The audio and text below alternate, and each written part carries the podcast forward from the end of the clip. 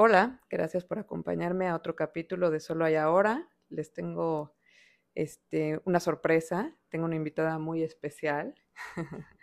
y aparte estamos grabando de un lugar muy especial, entonces les voy a guardar la sorpresa para después de que respiremos. Como no tenemos aquí eh, más que el sonido de las olas que no oyen, eh, vamos a cantar OM tres veces para podernos centrar aquí un poquito en, en el momento presente. 哦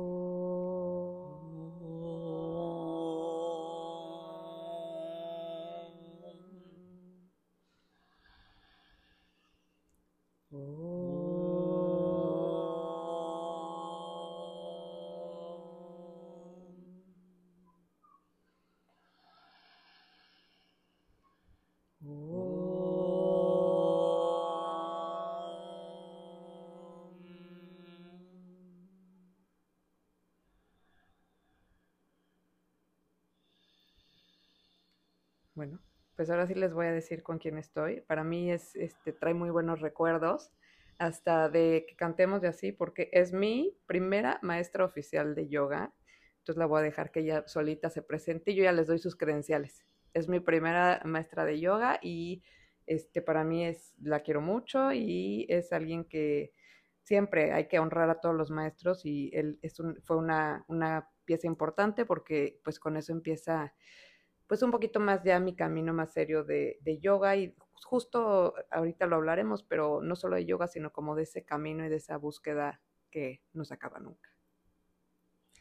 Hola, soy Margarita y sí, efectivamente fui la que inició a Gaby en este precioso camino del yoga.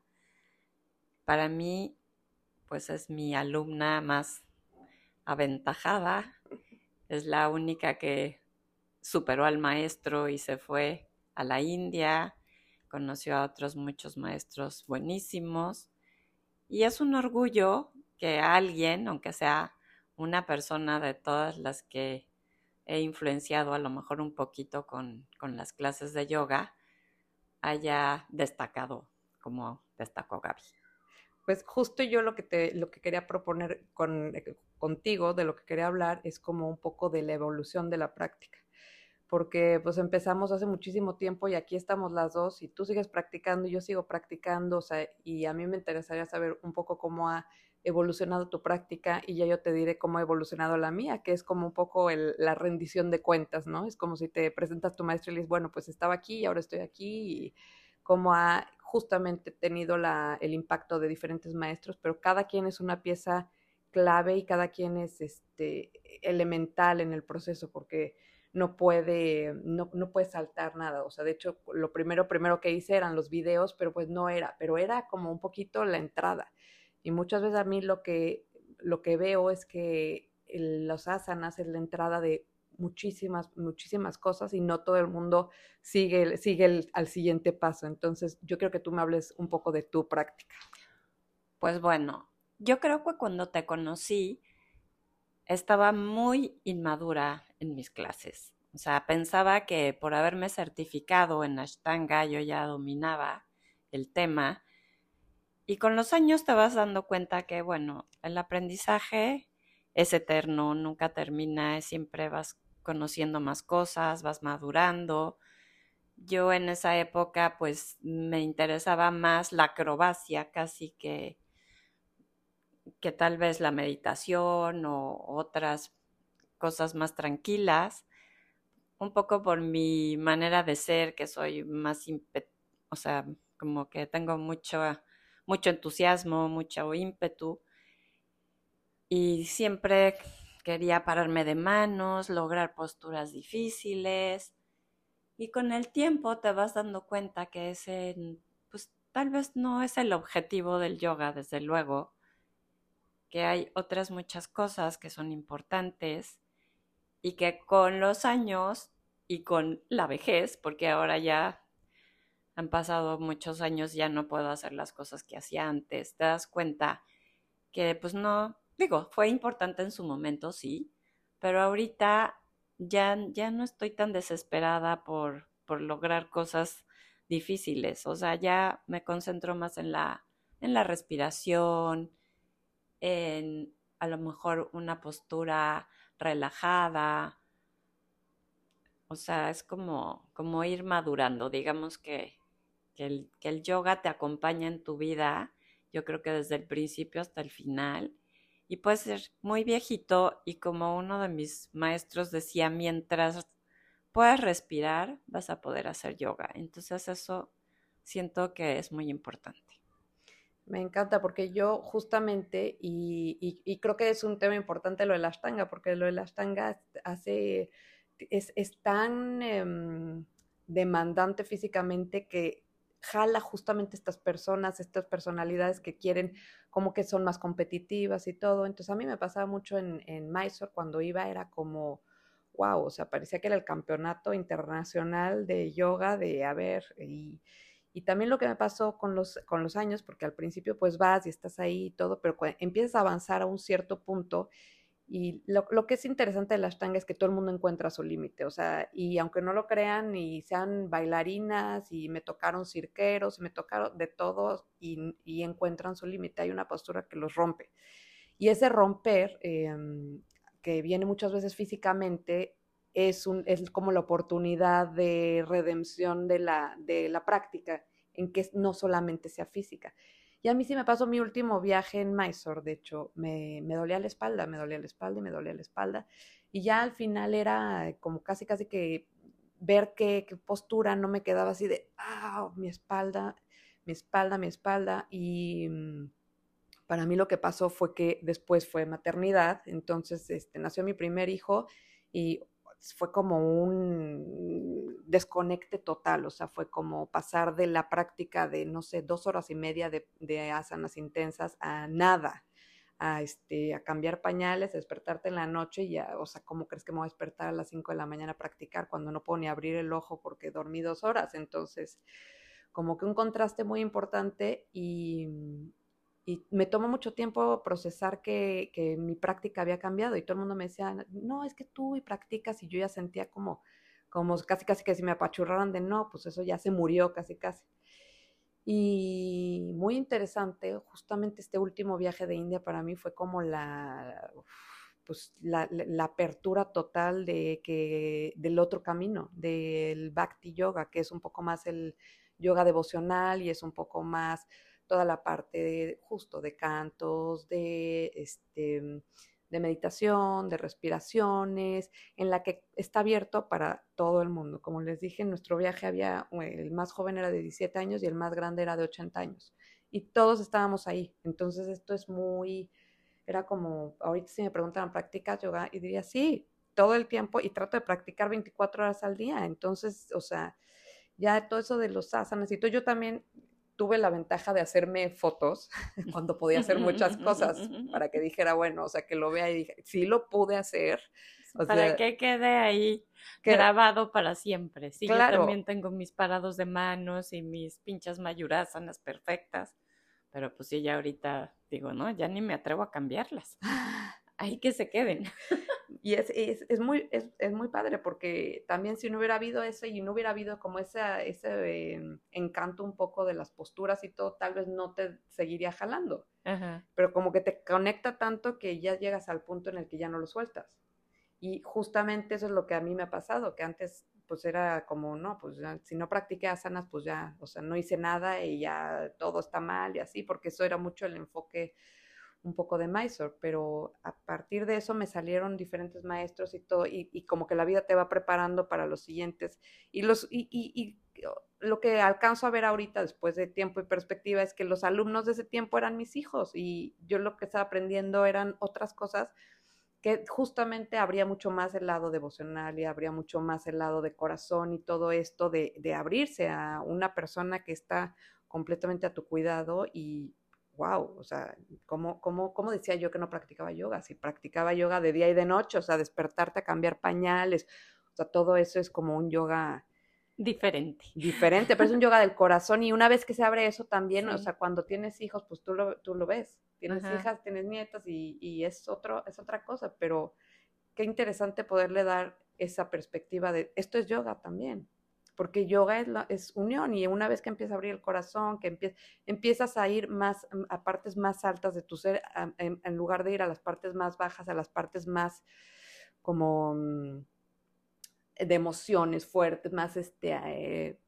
pues, prehistóricas, ¿no? Que necesitabas para sobrevivir o lo que sea, ya puedes ir a cosas mucho más espirituales y aparte, pues a mí me pasa también, como dices tú, que entre más avanzas, más te haces chiquito como de, ¿cómo voy a enseñar yo esto? Si es tanto, si, o sea, yo no sé nada, o sea. Sí, la verdad si yo, eh, o sea, ahorita empezar a dar clases, bueno, de hecho, como que siempre iba cambiando un poco mi, mi práctica y mi manera de, de enseñar. Y por algunas diferentes cosas que he tenido que dejar de hacer yoga, Digo, cuando a lo mejor me operaron del apéndice, luego me han operado de unos carcinomas que me han salido en la piel y entonces te, te prohíben hacer yoga pues a lo mejor un mes o dos meses. Y cuando retomas la práctica y te sientes, o sea, tan incapaz como que dices, pero si esto yo lo hacía tan fácil, ¿por qué me está costando? Y entonces te acercas más a los alumnos porque yo no entendía por qué no eran flexibles o por qué no podían hacer algo que para mí era tan fácil. Entonces, eso te hace, pues la verdad, más consciente de las limitaciones de, la gente, de los cuerpos, de la edad.